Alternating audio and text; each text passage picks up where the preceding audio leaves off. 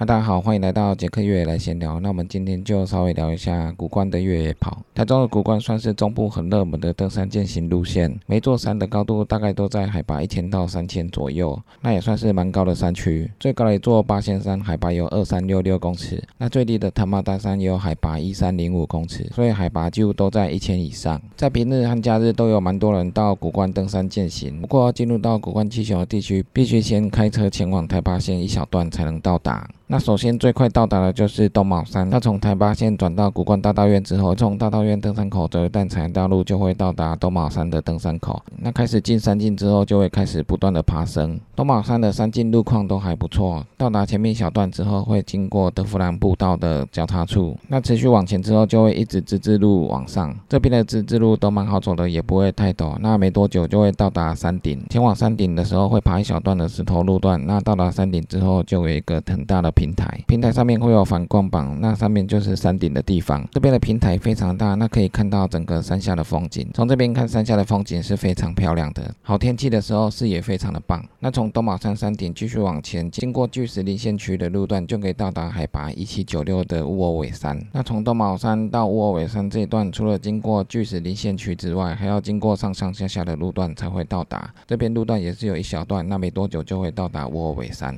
那除了从东马山到乌尔尾山之外，也可以从山底台八线到溧阳登山口上乌尔尾山。不过从溧阳登山口上到乌尔尾山就比较陡，上去之后没多久就有一段攀爬陡峭路段。那上去之后只有一小段比较平坦，那接下来就是上陡峭阶梯，还有一些山径。走一段陡峭路线之后，才会到乌尔尾山的山顶。那这一段算是上乌尔尾山最陡的一段。另外还有一条路到乌尔尾山是最简单的，就是开车前往大学生游客中心的路上，从公路旁边的登山口下到乌尔尾山。那因为公路的海拔比乌尔尾山的山顶还要高，所以从公路旁下山一开始就是不断的下坡，沿着山径上上下下，没多久就会到卧尾山。这一段是最多人会去走的一段，因为走没多久就会到卧尾山的山顶。回来的时候只要稍微爬一小段路就可以回到路边，所以这段路是到达古冠七雄最热门还有最简单的一段。那再来就是海。拔一七七二的坡金加山，那上坡金加，首先我们要从古冠的闹区走过一段吊桥，然后到烧来步道的登山口，然后往上走一小段烧来步道，会到达凉亭，那边就是坡金加山的登山口。那从登山口往前会先下坡一小段，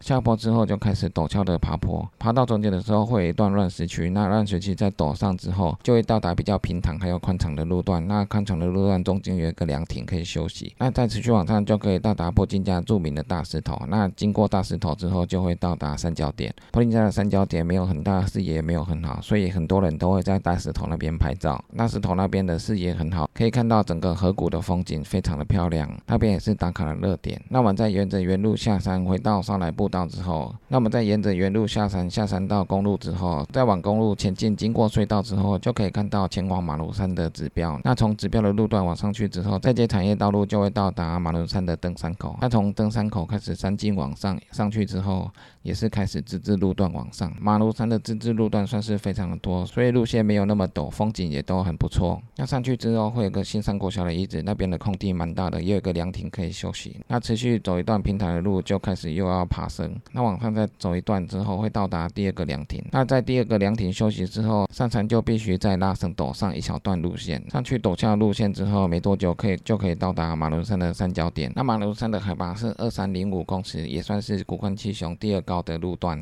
也算是古关七雄第二高的一座山。那马路山的三角点很小，也是没有什么视野。所以原路下山，回到产业道路之后，再沿着公路接到台八线，然后再往松鹤部落前进。往松鹤部落之后，我们就可以到达八仙山的登山口。那八仙山的海拔是二三六六，所以八仙山是古宽七雄最高的一座山。那从登山口上去之后，就开始自治路线，不过是陡峭的自治路线。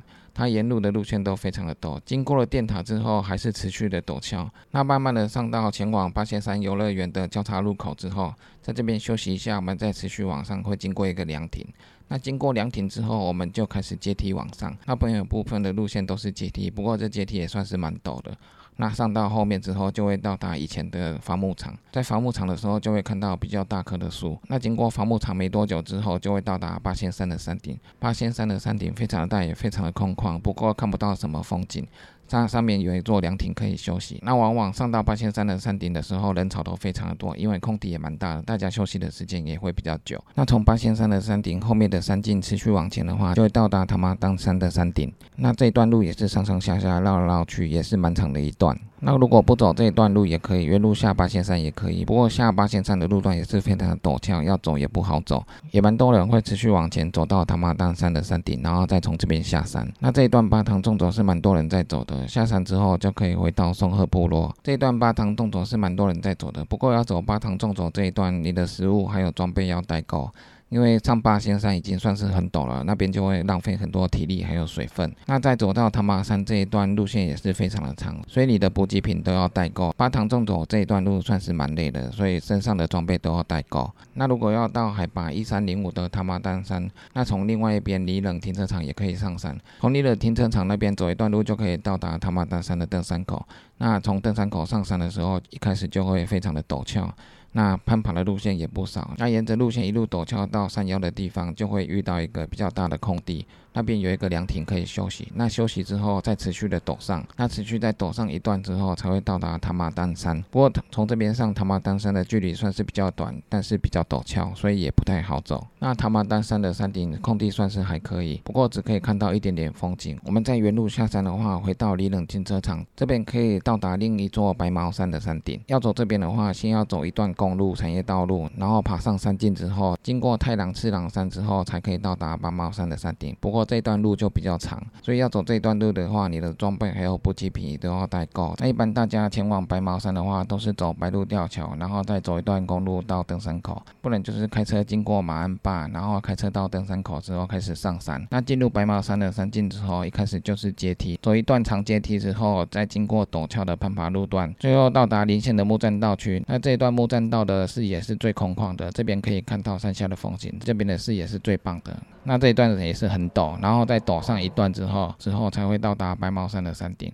白毛山的山顶空地很大，所以有蛮多人在山顶上休息的。白毛山这边的海拔是一五二，也算是蛮高的。不过白毛山的山顶看不到什么风景，只有空地比较大，蛮多人可以在这边休息。那下山之后，我们再沿着原路下山。如果你从里冷停车场过来的话，那你可以原路回到里冷停车场，但是这一段路可能就会比较远，走起来就会比较久。那如果你从白毛山的主要路线下去的话，可能就需需要另外一台车再载你回到里冷停车场，或者是自己跑回里冷停车场。不过都有一段距离。那古关七雄在塔巴线上，跟我去法国的霞慕尼的时候差不多。霞慕尼的登山路线都是在霞慕尼镇上的左右，从霞慕尼的镇上还有公路左右都可以上山。那跟古关从台巴线那种，那跟古关七雄的。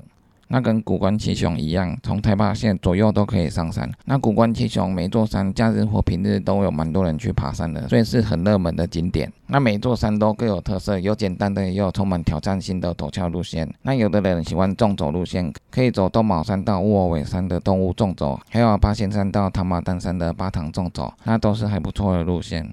不过这些山区因为海拔都在一千到三千公尺左右，除了好天气之外，到山顶的时候通常都很冷。而我们登山进行越野跑的时候，我们的装备都要带够，我们的防寒装备还有食物都要带够，水也要带够。因为古关七雄算是要走台八线道里面的古关，算是很里面的山区，所以一些保暖装备、食物还有医疗包这些东西都要带。把东西都带够之后，就算你慢慢的上山下山，也都不太会有问题。那因为下山之后就可以回到古关的市区或到。综合部落古关的市区都有便利商店可以补给，或者是一些小吃店可以补充食物。